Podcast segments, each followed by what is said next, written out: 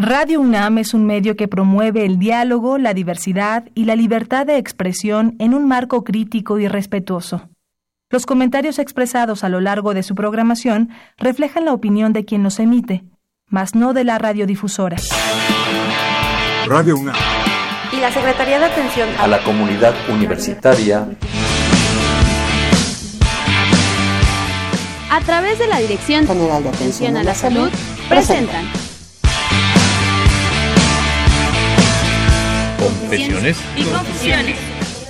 Un espacio de salud para los jóvenes.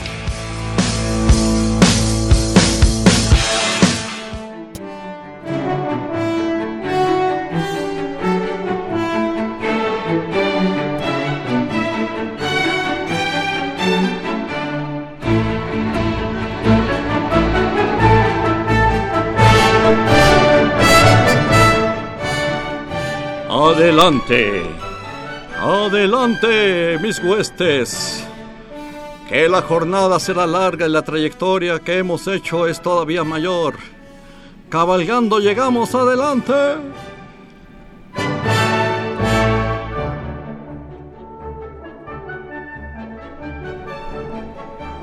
Armaduras, espadas, estandartes de batalla, toda una caballería todos en infantería, todos en pos de la victoria.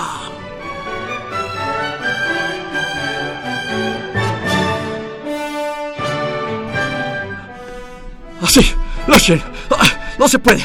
Hay que, hay que lograrlo. Juntos podemos. Sí, así. Agárralo allá. Esto. ¡Ay, cuidado! ¡Cuidado!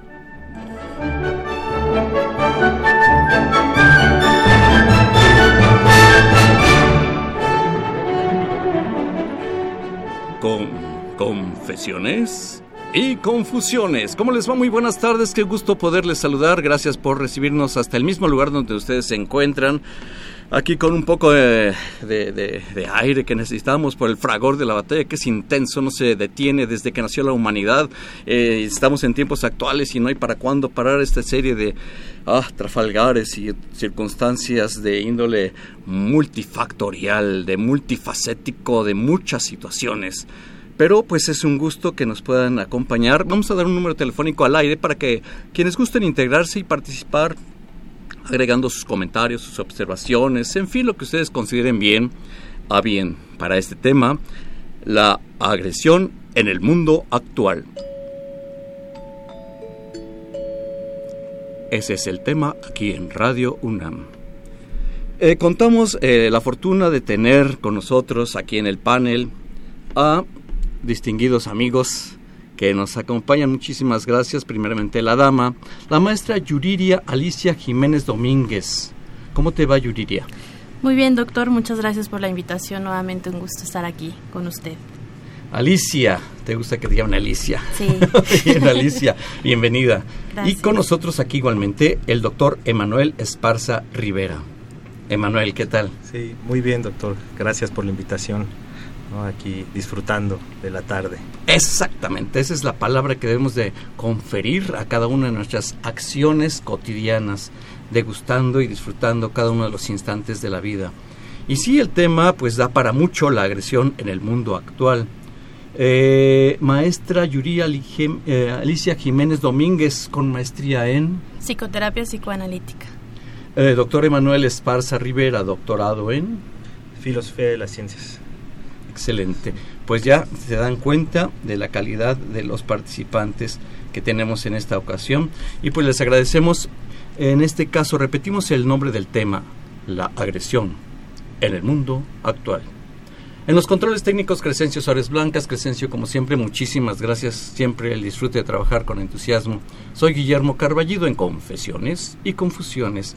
Pues bien, en este aspecto de la agresión, de maestra Yuriria Alicia Jiménez Domínguez, agresividad, violencia, no sé, ¿qué, qué, implica? ¿Qué, ¿Qué, es esto?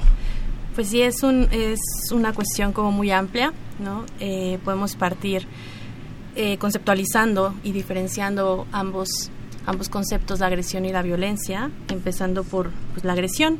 Comúnmente eh, se puede confundir con la violencia, sin embargo, la agresión como tal es, es toda aquella acción o conducta que eh, violenta que va dirigida hacia un otro violentándolo como tal y tiene como esta, esta característica de que lo va a dañar. Eh, cabe mencionar que la agresión como tal o las características para poderla detectar es que lleva la acción conlleva generar un daño a un otro, el impacto es real, o sea, se ve el daño y aparte hay una em, alteración emocional o en el estado emocional de la persona. A diferencia de, de la cuestión, em, perdón, del concepto de violencia, el concepto de violencia es un constructo social, una, eh, un producto humano en donde eh, como tal es algo aprendido, se podría decir, y la agresión, pues eh, se diferencia principalmente porque es innata, es algo que está ya en nosotros. A ver, ¿qué es lo aprendido? Lo aprendido es la violencia. Ajá. ¿Y lo innato? La, agresión. Sí, que está íntimamente vinculado con el concepto de agresividad, ¿no? Es una cuestión adaptativa eh, que compartimos con los demás animales. O sea, si no hay un grado de agresividad, no hay un grado de alerta y no tenemos medios para defendernos del entorno. El entorno tanto social como animal es eh, violento. Bueno, es, hay presiones selectivas. tenemos que enfrentarnos al mundo y la agresividad es un medio adaptativo para enfrentarnos a ese mundo. Entonces la agresividad es una cuestión eh, biológicamente adaptativa que compartimos con los animales, mientras que la violencia eh, ya es una cuestión social, eh, cultural, aprendida, que se vincula con un daño a, los demás o, incluso a uno mismo, que es algo de lo que vamos a hablar, ¿no? porque ese otro puede ser uno mismo, que es eh, lo más... El agredirse a uno mismo. El agredirse a uno mismo, ¿no? Que, que, es algo que incluso sucede ahorita en la, en la humanidad, que la humanidad se está autoagrediendo, ¿no?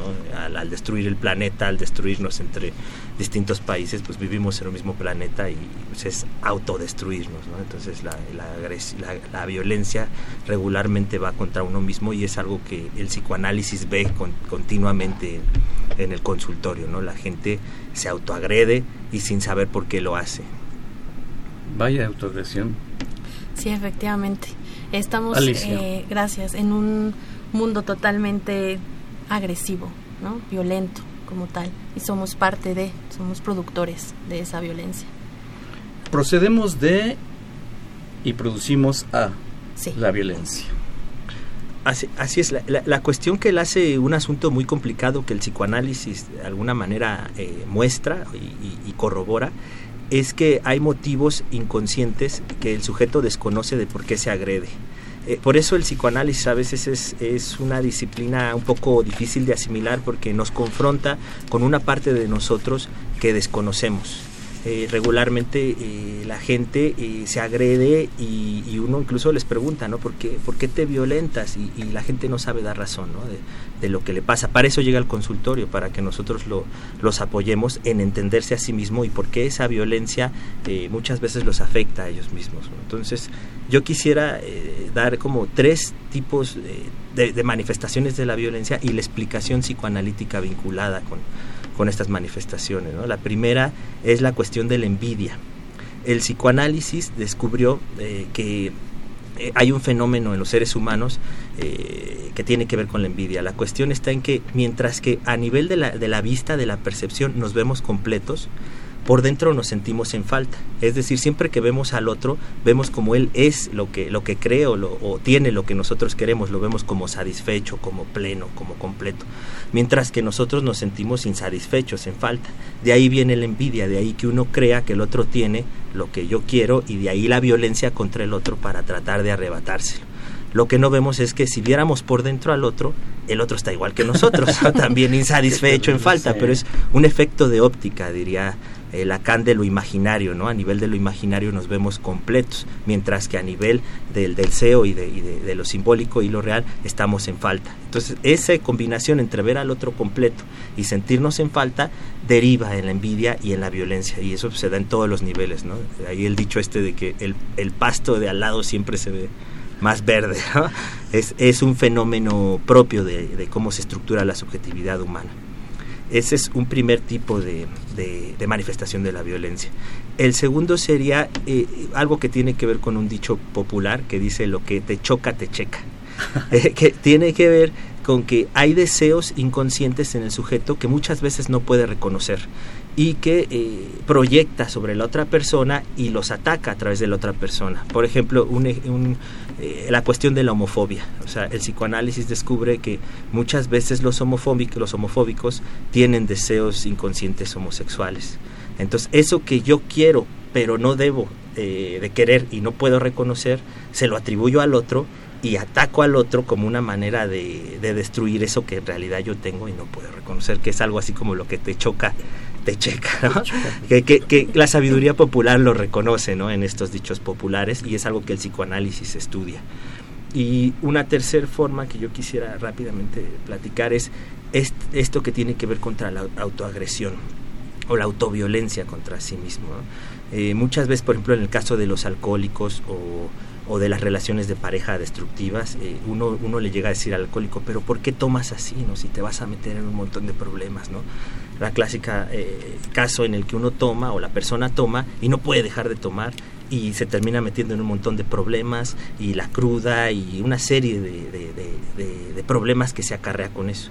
Pero cuando uno les dice, ¿por qué no lo dejas de hacer? El sujeto no sabe por qué no lo puede parar el psicoanálisis y uno les dice te va a ir mal y ellos lo saben, o sea, ellos son los primeros que padecen, ¿no? Se dicen el pecado se lleva a la penitencia.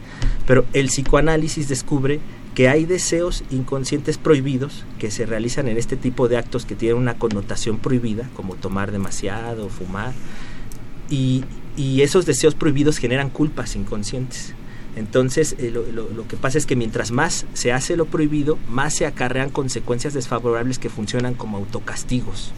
Por eso es que no se puede parar porque mientras más se disfruta, más se, más se, castiga uno. Es un autocastigo, exactamente. Y, y, eso es lo que el sujeto no puede eh, parar porque no reconoce, no puede reconocer cuáles son esos deseos prohibidos de los cuales eh, tiene eh, ganas de realizarlos inconscientemente y, y, por eso es que mientras más los hace, más se autocastiga y es como un círculo vicioso. Por eso no sirve decirles te va a ir mal, porque inconscientemente es lo que buscan, ¿no? O sea, busca uno inconscientemente De ahí que uno no puede dejar estas relaciones de pareja autodestructivas en el que hay golpes o el cigarro o el alcohol, eh, porque mientras más placer, más dolor, mientras más se hace lo prohibido, más uno se autocastiga. Es como solucionar una contradicción. Y por eso es que es tan difícil erradicar esta autoviolencia contra sí mismo por estos motivos inconscientes. Oye, me espanta el comentario que acabas de señalar, Emanuel, porque es cierto. Bueno, es que es usual oye, si incurres en ese tipo de actividades, te va a ir mal. Y luego me acabas de decir, Manuel, eh, que es un reforzamiento porque dicen, eso es lo que yo busco, que me vaya mal inconscientemente, o sea, no es que el sujeto lo desee, lo, voluntariamente no lo quiere, pero inconscientemente sí para eh, aliviarse de esas culpas. Así es, exacto. Así como no puede reconocer esos deseos inconscientes que están detrás de esos actos prohibidos, tampoco puede reconocer las culpas inconscientes que este, son consecuencia de, haberlos llevado a cabo, ¿no? Por ejemplo, el hecho de fumar, se sabe que eh, detrás de esos deseos de fumar hay deseos más perversos que tienen que ver con la oralidad. Y entonces se llevan a cabo a través de fumar pero cada que uno fuma pues se destruye la garganta. Pero inconscientemente uno con eso paga las culpas ¿no? entonces queda uno inconscientemente a manos ¿no? mientras más mal se hace más uno se castiga es como en el pecado se lleva la penitencia. Y por eso es que la gente mientras eh, más lo, quiere hacer, más, más radicalmente lo hace para encontrar más autocastigo. Es un autocastigo inconsciente. Y eso es lo que es muy difícil de erradicar. Porque mientras el sujeto no reconozca esos deseos y los pueda resignificar, es decir, al sujeto esos deseos no son malos, sino que hay que aprender a manejarlos, no se pueden realizar pero quitarles la connotación de lo malo, porque lo malo genera la culpa y la culpa el autocastigo y de manera inconsciente, porque no es que el sujeto eh, conscientemente lo sepa. ¿Qué cadenita se genera? Sí, bastante, ¿no? Sí, hasta se eriza la piel. Eh, pues sí. Esto es la cuestión de el mundo en la actualidad, la agresión en el mundo actual en confesiones y confusiones. Vamos a hacer una pausa. Antes voy a recomendarles un número telefónico. Quienes gusten participar al aire, mm, más al rato les daremos al aire el número telefónico. Mientras tanto, vamos a una pausa y regresamos. thank you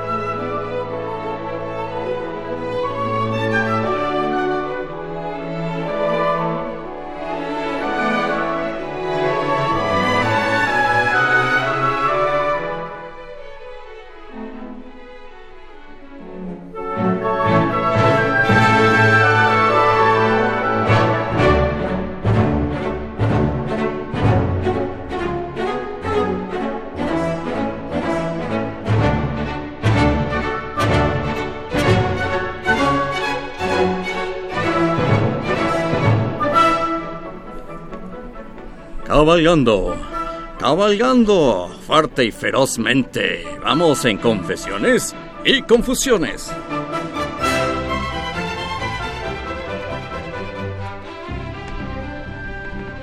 Gracias, qué amables eh, podernos eh, eh, reunir en este instante. Estamos aquí felizmente acompañados de la maestra Yuriria Alicia Jiménez Domínguez y del doctor Emanuel Esparza Rivera. El tema, la agresión en el mundo actual. Maestra Yuriria Alicia Jiménez Domínguez. Gracias, doctor. Pues nada, me quedé pensando bastante en lo que Emanuel comenta sobre esta cuestión violenta y, y desde dónde nos estamos posicionando a veces para, para actuar, ¿no? Y pensaba que la, los aspectos sociales como tal, los culturales, infieren o tienen eh, bastante eh, incidencia en la expresión de la agresión. Por ejemplo, eh, cuando hay escasez, no, quisiera entrar como en temas pues muy políticos y demás, pero cuando hay una escasez de recursos, en un, en un bien común, en, en una este, una cuestión, por ejemplo, el agua, ¿no? Cuando no hay agua, hubo una, una escasez eh, recién, las pipas, el robo de pipas, ahí se ve la, la, violencia, ahí se ve la agresión al rojo vivo de las personas, ¿no?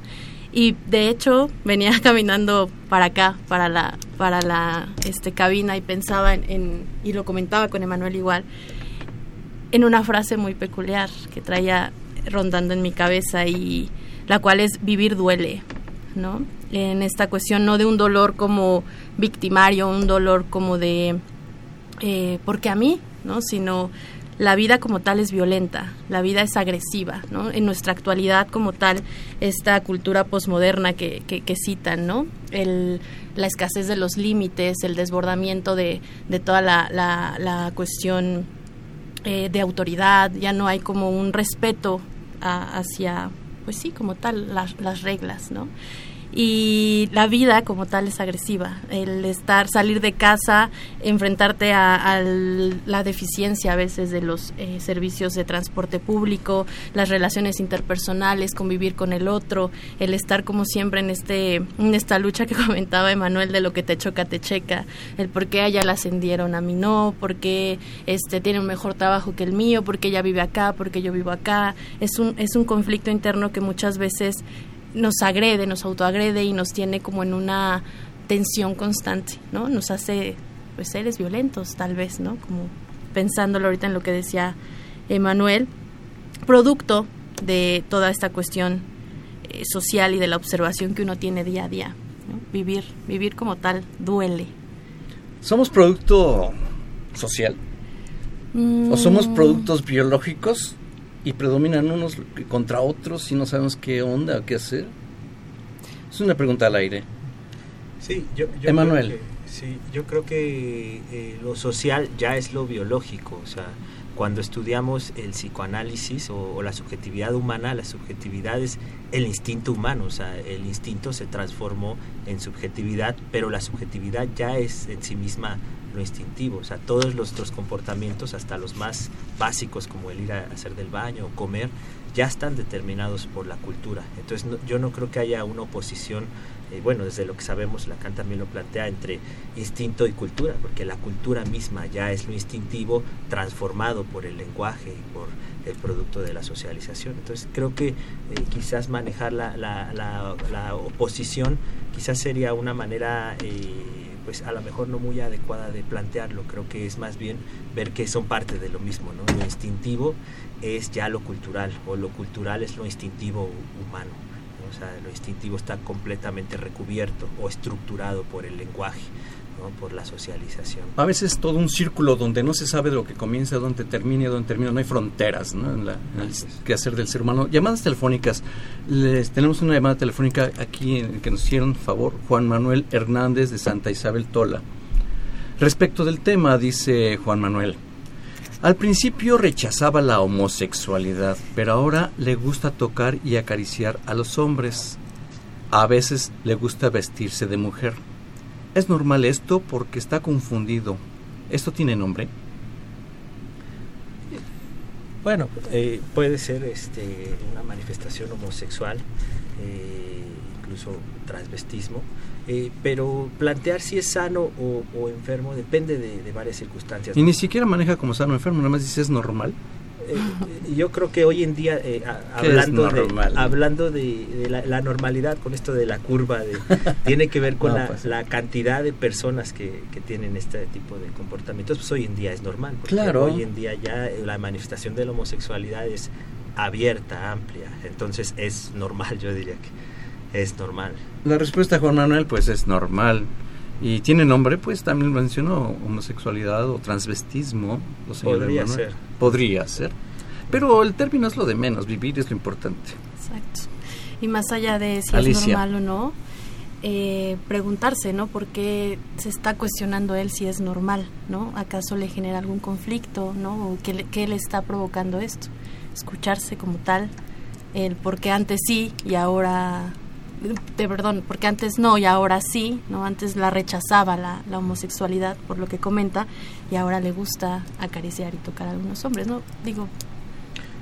A, mí me parece que algo muy importante que también el psicoanálisis habla es que tengamos en cuenta de que hagamos lo que hagamos, eh, nunca vamos a estar por completo, completos, valga la redundancia, como completamente satisfechos. O sea, siempre hay una insatisfacción en el deseo porque me parece que esto de lo que hablaba Alicia, que hoy en día hay como un desbordamiento y una violencia en cierto modo desenfrenada, eh, en cierto modo creo que el psicoanálisis, la teoría psicoanalítica participó de esto, o más bien la sociedad incorporó la teoría psicoanalítica de manera inadecuada, porque Freud empieza a hablar de que los síntomas, la enfermedad es producto de la represión, o sea, hay represión de deseos prohibidos, como los homosexuales, y la represión produce un síntoma. Entonces de ahí se entendió que había que quitar la represión para estar sanos.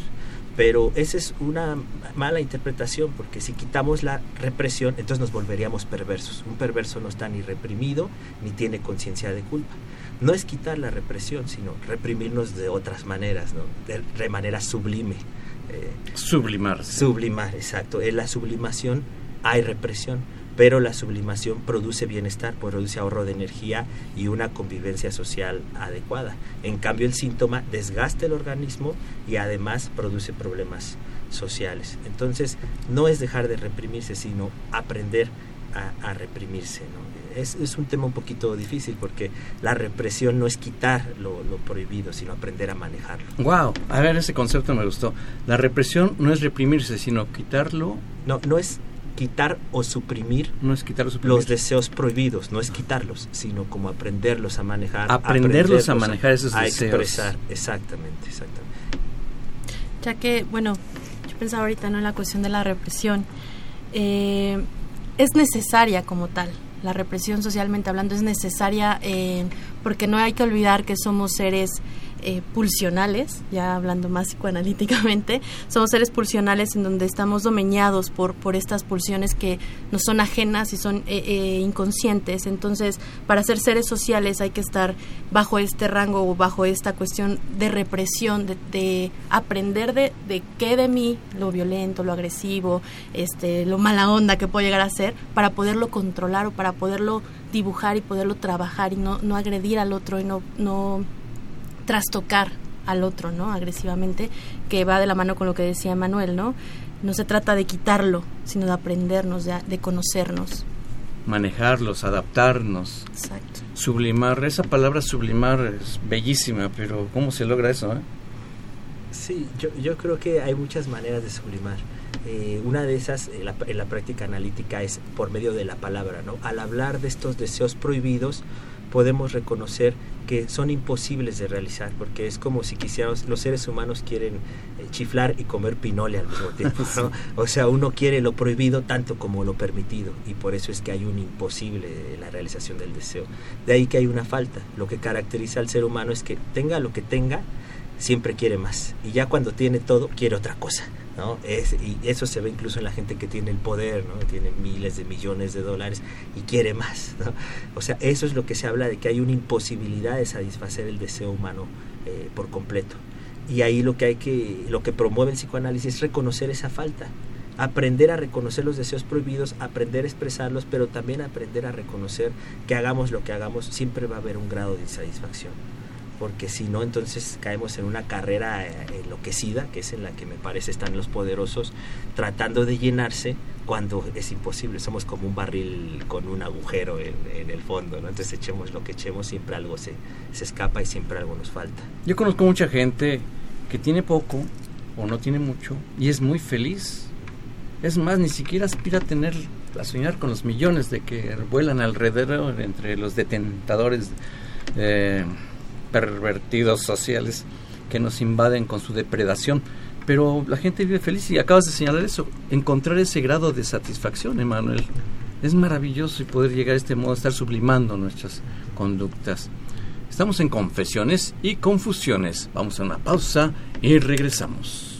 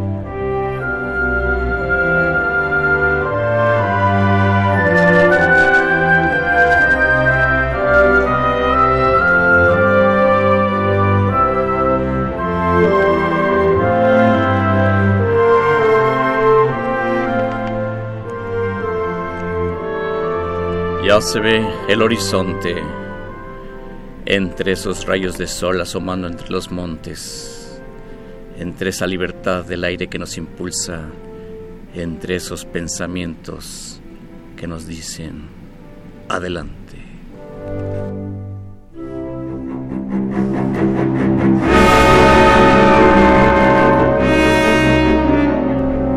Confesiones y confusiones, la agresión en el mundo actual. Con nosotros la maestra Yuriria Alicia Jiménez Domínguez y el doctor Emanuel Esparza Rivera. Qué gusto poderles saludar. Eh, eh, y vamos a dar un número telefónico quien desee participar con su llamada al aire 5536 1510. 5536 1510 y con mucho gusto. Eh, Alicia. Claro, doctor. Bueno, pues seguir, seguimos pensando en esto de la actualidad, ¿no? Cómo está, cómo nuestro mundo actual que propongo que es agresivo y violento. Y también, aunado a lo que comentaba Manuel, es un mundo en donde se propicia la, eh, la adquisición de lo que sea, más material, ¿no? De en desmedida. O sea, está desbordada esta cuestión de si sale un iPhone, yo me quedé creo que en el 5, ¿no? no 8, 9, no sé.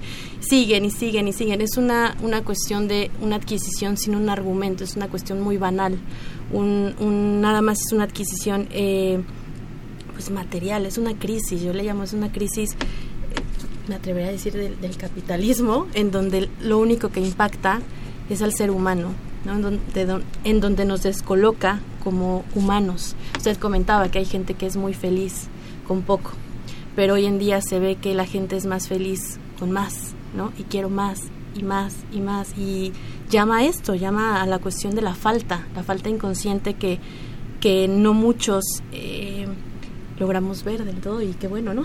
Pero eh, es, es como es el mismo proceso natural del ser humano en su biología, como es la entropía, ¿no? Es que nos empuja a ir más allá y más allá y más allá. Y, es lo que genera el que aprovechar, pues, entre voy más allá, a ver qué puedo ganar y gano más y quiero ganar más. Pero ahora es como un sinsentido. A ver, eso es terrible. Un sinsentido, el ser humano vive con, mucho sinsentido. Así es. Hoy en día es lo que eh, se observa, se observa en la clínica, se observa en las calles. No es necesario que seamos psicólogos, ¿no? O, psicoterapeutas, psicoanalistas para poder eh, tener esta este ojo clínico de cómo estamos hoy en día. El, la gente no pues nada más va por ir, va por hay, veces que yo yo les comento a bueno, alumnos que en algún momento tuve, les decía que se tomaron un tiempo para pensar en sus traslados, ¿no? Y si realmente tomaban ese tiempo, ¿qué pensaban? Y me comentaba un chico, me dices que no, maestra, yo la verdad luego me subo al metro y así hay, hay veces que me subo en una estación, ¿no?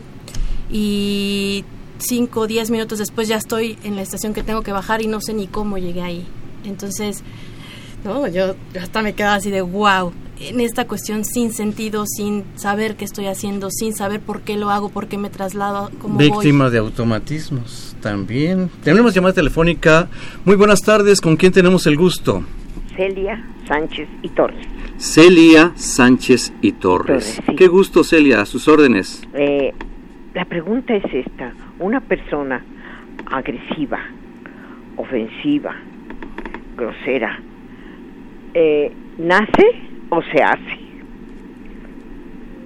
Esa es la pregunta. Muy amable, Celia Sánchez y Torres, muchísimas gracias por su intervención. Vamos a contestar al aire esta pregunta. Gracias. Gracias. Bien, la llamada de Celia Sánchez y Torres en todas esas manifestaciones, ¿nace o se hace? Emanuel. Sí, yo creo que, eh, como comentábamos, eh, en cierto modo nacemos con un grado de agresividad que nos permite adaptarnos al medio. Pero el ser humano es el animal más plástico, el que tiene más capacidad para aprender dentro de todo el reino animal. Entonces, eh, la mayoría de nuestros comportamientos están predominantemente estructurados por el aprendizaje. Entonces, yo creo que la violencia, una persona violenta, se hace.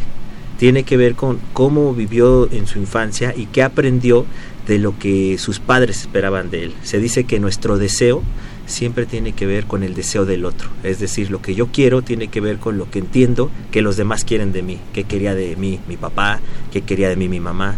Entonces las personas violentas vienen de familias en las que el papá o la mamá o los hermanos o el entorno social eh, eh, transmiten este mensaje, ¿no? De hazte hombrecito, sé, sé, sé, violento, o sea, ser violento es lo que se espera de ellos. O, o, quizás sufrieron mucha violencia y entonces están resentidos y aprendieron que ese era el modo de, de vivir en ese entorno. Entonces yo creo que la respuesta sería que predominantemente se hace la persona violenta. Tenemos llamada telefónica de Yolanda Ramos de la colonia Álamos. En estos tiempos difíciles, ¿cómo poder equilibrar la armonía en los seres humanos? Eh, además, nos felicita. Muchas gracias, Yolanda. Eh, y a, a, todos aquí en el panel, la felicitación. Muchas gracias, gracias. Yolanda. Gracias. ¿Cómo poder equilibrar esta armonía? Pues. Alicia, maestra Yuría Alicia Jiménez Domínguez. Gracias, doctor. Pues realmente dicen por ahí que se empieza desde casa, ¿no? Y para poder equilibrar, como dicen aquí, más allá de equilibrar, yo le diría como conocer qué es la, armonía en mí para yo poderla generar en un otro. Conocerme a mí para yo poder tener desde mí, o sea, mis límites, mis, eh, mis alcances y poderlo generar en los otros, porque muchas veces eh, talleres, ¿no? Así de muy, muy propositivos, muy, eh, si vienes a este taller vas a saber hablar en público, ¿no? Eh, muy de manera general. Entonces, yo soy de la idea, ¿no? Y yo, yo convivo con esa idea de siempre en lo particular, en lo individual. A partir de mí, yo puedo generar hacia los demás. Y si yo no me conozco a mí, no conozco qué es la armonía en mí, qué es la paz en mí, qué es lo violento en mí, jamás voy a poder tener un equilibrio, una este, equidad con el otro. ¿no? Entonces voy más allá que, de, digo, tratando de responder la pregunta, más de hacerlo general, siempre pensarlo hacia el nivel personal, a nivel individual, que es mucho de lo que pues, el psicoanálisis, la psicoterapia nos, nos ayuda, escucharnos. O no sé qué piense. Hay que aprender a escucharnos, es la invitación. Sí, y bastante. que nos escuchen también, la gente que nos escuche. Eh, tener referentes confiables en quién, pero sobre todo los profesionales en la salud como son ustedes. Otra llamada telefónica, Juan Sánchez de la Colonia del Sol, Estado de México.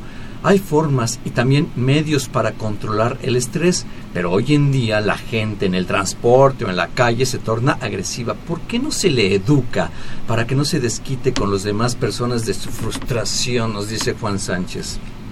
Emanuel. Sí, yo creo que es un problema social muy grave el que vivimos hoy en día porque eh, eh, se comenta, se llega a hablar que vivimos en un mundo eh, patriarcal, ¿no? En el que el hombre tiene el poder. Eh, pero yo creo que más que patriarcal le llamaríamos falocéntrico. Sé que es un concepto medio técnico, quiero explicar que, que el falo eh, es la representación imaginaria eh, del objeto de deseo, ¿no? del pene o del objeto de deseo en general. Pero todo es que no es que queramos tener ese objeto, sino que queremos ser ese objeto. Esto tiene que ver con el amor. Dice Lacan que uno ama al otro no por lo que él tiene, sino por lo que le falta. ¿Qué quiere decir esto? Que eso que yo creo que al otro le falta, soy yo. O sea, yo soy ese objeto que al otro le falta, ¿no? Y todos queremos ser ese falo que el otro quiere. Y todos queremos ser ese objeto total. Y ahí es donde surge la, la, violencia, porque lo que decíamos, hagamos lo que hagamos, siempre hay una falta, siempre hay una insatisfacción. Entonces, este, este tratar de llenarnos y ser ese todo que el otro quiere es lo que nos envuelve en una carrera loca que nos lleva a la autodestrucción, porque no hay modo de ser por completo, no, no hay modo de estar completamente eh, llenos. Entonces yo creo que para encontrar el equilibrio y una educación que llevara como a la, a la tolerancia, o más que a la tolerancia, al, al, equilibrio social también, es reconocer esta castración en todos. ¿Qué quiere decir castración? Que nadie es por completo ese objeto que el otro quiere. Nadie tiene todo, nadie es todo. Es, eso es importante, pero hoy en día la sociedad va a lo contrario, se nos dice tú tienes que ser todo, tienes que ser más, y de ahí que uno cae en esta carrera sin fin de más, más, más, más, más, y no importa el más que tengamos, no nos llenamos y luego llega la muerte y nos damos cuenta de que nada nos pertenecía. A ver, una pregunta, ¿somos un mundo de castrados que buscamos con quienes complementarnos? Yo creo que es un término fuerte, pero es un término que deberíamos de asumir para ser humildes, ¿no? O sea, porque los seres humanos somos una pizca en el universo, somos como hormigas en el universo. Entonces, ¿por qué sentir que somos tanto, ¿no? O sea, yo creo que el decir somos una bola de castrados nos daría más humildad. No me importa si somos hombres o mujeres, todos estamos castrados, no importa que yo tenga pene y las mujeres eh, tengan vagina. Eh, o clítoris. Eh, no importa, estamos hablando de una cuestión simbólica, imaginaria, es reconocer que seamos lo que seamos y tengamos lo que tengamos, somos muy poco en el cosmos y siempre vamos a estar en, un cierto grado insatisfechos. Entonces, al reconocer esa insatisfacción primordial, podemos encontrar mejor un equilibrio. Más llamada telefónica, el tema da para mucho, esa es la verdad. Jaime Alcántara de Tlalpan. Las actuales reformas políticas son agresivas o, violentas para el pueblo. Eh, ¿Cómo valorar estas conductas en las personas? Mm, agresivas o violentas para el pueblo. Hay expresiones en el mundo actual, digamos, estructural de las estructuras eh, sociales. ¿Y cómo valorar estas conductas en las personas? O sea, las personas, los que recibimos estas condiciones que se suceden en nuestra normatividad social cómo valorar estas conductas nosotros, las personas. Pues a partir de valorarse uno mismo, ¿no? Ahorita eh, pensaba en, en esta cuestión que proponían de, educarnos, eh, pero me preguntaba, o sea, porque una persona en el mismo contexto, pongámoslo otra vez con el, en el transporte público, porque una persona en el metro reacciona violentamente ante el, cúmulo de gente y otra es mesurada, tranquila y espera como el turno y demás. Eh, tal vez una se conoce más que la otra o tal vez una es menos violenta que la otra, o sea, es como pues no sé, más allá de, de educarse es conocer desde dónde viene y pues no engancharse en, en la locura del otro, o sea, no estar como en este juego de querer ser como el otro, porque a final de cuentas somos parte del otro. Me, me, gustó esto, Alicia, no engancharse en la conducta del otro. En la locura del otro. En la locura del otro, no engancharse. Es muy fácil engancharse. ¿eh? Demasiado. Y es muy seductor hasta cierto punto. Nos encanta. Mira, hay una expresión social muy real que hay mucha gente mucha gente que resuelve sus conflictos físicamente. De ahí que encontramos que, ¿qué, me ves? ¿Qué, ¿Qué te pasa? ¿Qué? Pues órale, lo arreglamos aquí de una vez. ¿Qué te parece tú y yo así, solito? Órale. Mucha gente es el modus cotidiano habitual de la gente. Resolver físicamente esa problemática. Se olvida el, el don de la palabra eh, revolucionada a través de la filontogenia del ser humano, la telencefalización. Alicia. Pues más allá, yo creo que de resolver, es un medio de descarga.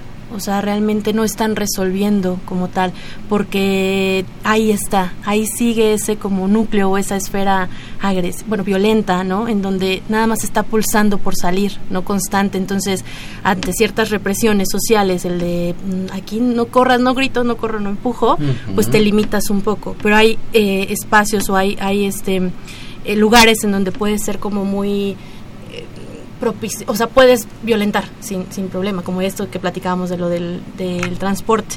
Entonces, es un medio nada más de descargar todo esto que está contenido, pero no se soluciona. O sea, nada más es como tal la descarga y alivia un poco esa tensión, sin embargo, sigue ahí como enquistado eh, la parte violenta. Sí, ahí yo creo que justamente el psicoanálisis es una vía para resolver esto, porque este, estas personas que se enganchan en, en la locura del otro es porque justamente creen demasiado en la imagen que tienen del otro. Es decir, uno cree saber lo que el otro es y de ahí que uno, lo que decía al principio, uno cree que el otro tiene lo que yo no. Si el otro me, me lamenta, yo creo que él es más que yo y entonces tengo que demostrarle que no es así. Pero si nos damos cuenta de que el otro eh, no se entiende ni a sí mismo, no se conoce ni a sí mismo por completo, mucho menos nosotros. O sea, es como ahorita estamos aquí sentados, nos vemos y tenemos una imagen de lo que somos y creemos que, que entendemos quiénes somos, pero realmente no sabemos tenemos una imagen del otro, una idea del otro. Entonces, si podemos reconocer que el otro no es lo que nosotros creemos, entonces podemos no engancharnos, ¿no? Si el otro no lamenta, pues está en sus propios rollos, ¿no? Está tratando de sacar sus propias frustraciones, a lo mejor eh, tiene una vida muy desgraciada. O sea, como no engancharnos en creer que el otro es lo que yo creo y que él sabe lo que yo soy. En cierto modo, todos estamos solos porque es, y viene esta frase de que todos decimos, nadie me comprende, ¿no? Y es hasta cierto punto real, nadie nos comprende por completo, ni siquiera uno mismo se comprende por completo, ¿cómo nos va a comprender el otro? Entonces es aceptar esta soledad y, y, buscarse a sí mismo, ¿no? Buscar esa felicidad con respecto a sí mismo, ¿no? no depositar esa felicidad en el otro, porque el otro nunca es lo que creemos. Entonces, si podemos reconocer que el otro nunca es lo que creemos, podemos lograr tal vez no engancharnos en, en lo que él intenta o hace. Chale, carnalito, pero si no le entro voy a, me van a decir cobarde, ¿no? O le entro o, asumo tus palabras, Emanuel. Eh, ah, yo creo que si, si, si uno cree que, que el otro piensa que somos cobardes, pues eso es un asunto de él, ¿no? Órale, eso. Nuestro, ¿no? Muy bien, eso está bueno, es tu bronca, hijo. Sí, es, la bronca del otro, ¿no? Y, además, eh, si el otro quiere mostrarnos en si el otro quiere demostrar que es mejor que nosotros, es porque duda de serlo, ¿no? De ahí que eh, mientras más violento el otro y más se quiere reafirmar como superior a nosotros, es porque en el fondo más duda de sí, más inferior se siente. Ay, qué bonito está el asunto en confesiones y confusiones. Vamos a una pausa y regresamos.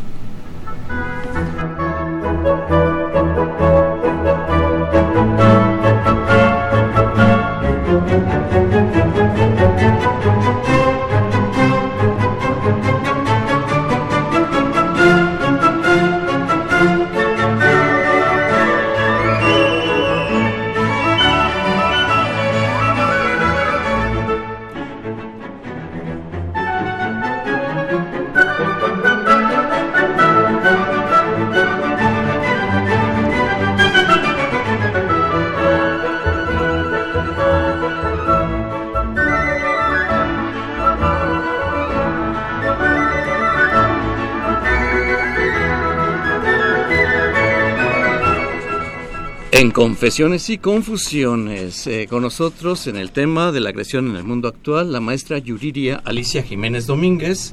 Ella tiene la maestría en psicoterapia psicoanalítica y el doctor Emanuel Esparza Rivera. Emanuel, ¿qué estudiaste?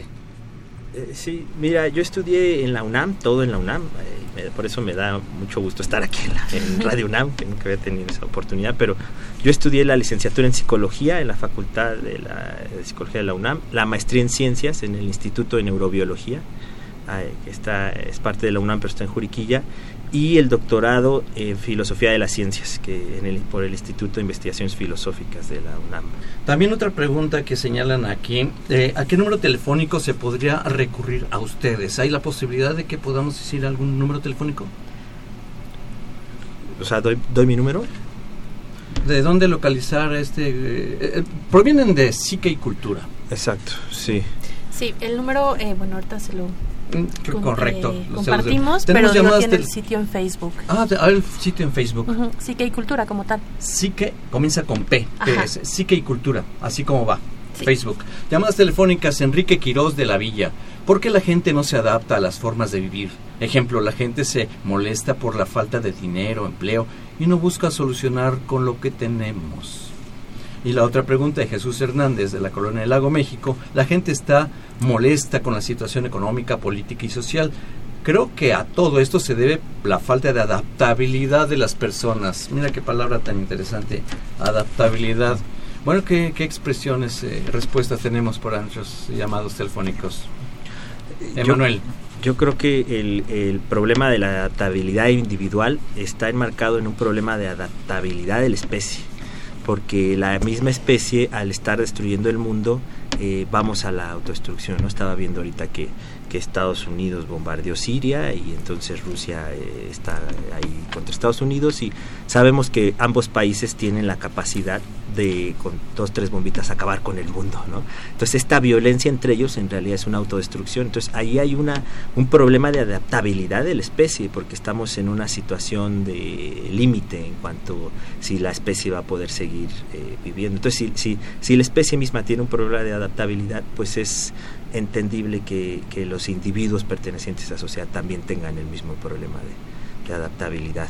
Maestra Yuridia Alicia Jiménez Domínguez, tuvo una maestría en psicoterapia psicoanalítica que estudiaste en... La Universidad de Londres, de formación también soy psicóloga, tengo una especialidad en aeronáutica y bueno, ahora la, la maestría. Yo creo que tienes mucho trabajo con la gente que tiene esta problemática que nos han estado señalando nuestros radioescuchas y cada uno tiene el problema y la solución en su boca, en su voz, en su palabra. En la palabra, como tal. Sí, la, la cura está a través de la palabra. Y digo, a manera de, no de conclusión, pero sí como propuesta, siento que en cada uno de nosotros está esta decisión de, aprender a leer desde dónde viene la cuestión agresiva, desde dónde viene la cuestión violenta, para eh, poder estar como, mm, no en un escalón arriba, pero sí desde otra perspectiva hacia el otro y no caer tanto en, esta, en este enganche de pues, con la locura del otro, con el costalito del otro, ¿no? Entonces está en cada uno tener esta decisión y esta voluntad de curarse a través de la palabra. Yo creo que de lo que hemos escuchado, no engancharnos en la locura del otro, eh, generar eh, situaciones de adaptabilidad y lograr esa sublimación, eh, engloba mucho de lo que hemos estado aquí platicando en el panel. Antes de que pues el programa se va muy rápido, algo que no quisieran que se les quedara en el tintero, queridos compañeros. Sí. Emanuel. Ok. Yo, en el sentido de lo que habla Alicia, creo que la cura eh, este, si no podemos cambiar ahorita la sociedad es realmente muy poco probable porque creo que mucho de hacia donde va la sociedad está en manos de, los perversos, que ese es otro tema, y, los perversos no llegan a psicoanálisis, pero nosotros eh, como, seres no perversos creo que la cura está en relación a conocerse a sí mismo y en reconocer esa falta y ver que la, las actividades que realmente nos pueden hacer felices no tienen que ver con el dinero, ¿no? Actividades como el ejercicio, la meditación, la buena alimentación requieren muy poco dinero. Si reconocemos que no vamos a tener todo lo que queremos, paradójicamente encontramos lo que siempre habíamos deseado, que es lo que todos los sabios hablan, ¿no? Ahí cuando podemos dejar de desear, el mismo Descartes lo dice, encontramos lo que siempre habíamos deseado. Y, en cambio, si, nos aferramos a encontrar lo que deseamos, a llenarnos, siempre vamos a estar más vacíos. Entonces, creo que por ahí va, va la cura y justo eso es lo que se dice en el psicoanálisis, que la cura está en dirección al reconocimiento de la castración. Maestra Yuridia Alicia Jiménez Domínguez. Efectivamente. Pues para conclusión, concluir esto, ¿alguna conclusión? pues esta cuestión no de, del auto, bueno, no, autoconocimiento, conocerse, conocerse, hablarse a uno mismo, estar siempre en una escucha eh, constante, ¿no? Para poder sobrellevar o domeñar un poco la, la situación actual que es avasalladora y, y, pues a veces hasta terrible, ¿no? Las noticias hoy en día están a la mano, es cada minuto estamos recibiendo, cada segundo estamos recibiendo información pues no tan grata, entonces, ¿qué hacer con esto? No cambiarlo, como dice Manuel, es casi poco probable ¿no? que se pueda cambiar a la sociedad, pero si uno intenta un poco cambiarse a sí mismo, podríamos hacer una gran, un gran avance. Ahí está la invitación, ahí está la invitación, cambiarse a sí mismo. Les agradecemos mucho su presencia a la maestra Yuriria Alicia Jiménez Domínguez y al doctor Emanuel Esparza Rivera. Ha sido un muy nutrido, interesante argumentación de las vivencias que tenemos hoy en día en la agresión en el mundo actual. Le enviamos un cordial, bueno, manifiesto el saludo a Natalie Torres Alcántara y les agradecemos sus participaciones a Juan Sánchez, a Juan Manuel Hernández, a Yolanda Ramos, a Jaime Alcántara, Enrique Quirós, Jesús Hernández, a Celia Sánchez y Torres. En los controles técnicos, Crescencio Suárez Blancas. Soy Guillermo Carballido, los invitamos al programa. Envío un saludo muy especial a la doctora Lourdes Quiroga Etienne, muchísimas gracias. Los invitamos al programa de Confesiones y Confusiones para el próximo sábado a las 5 de la tarde. Es un gusto participar con ustedes. Muchas gracias y hasta entonces. Gracias por la invitación.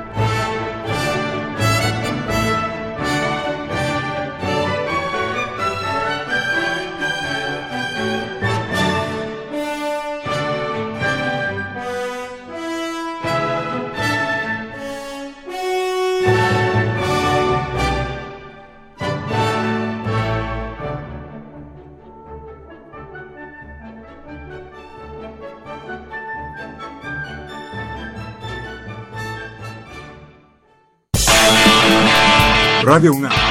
Y la Secretaría de Atención a la Comunidad Universitaria. A través de la Dirección General de Atención a la Salud. Presentaron. Confesiones y confusiones. Un espacio de salud para los jóvenes.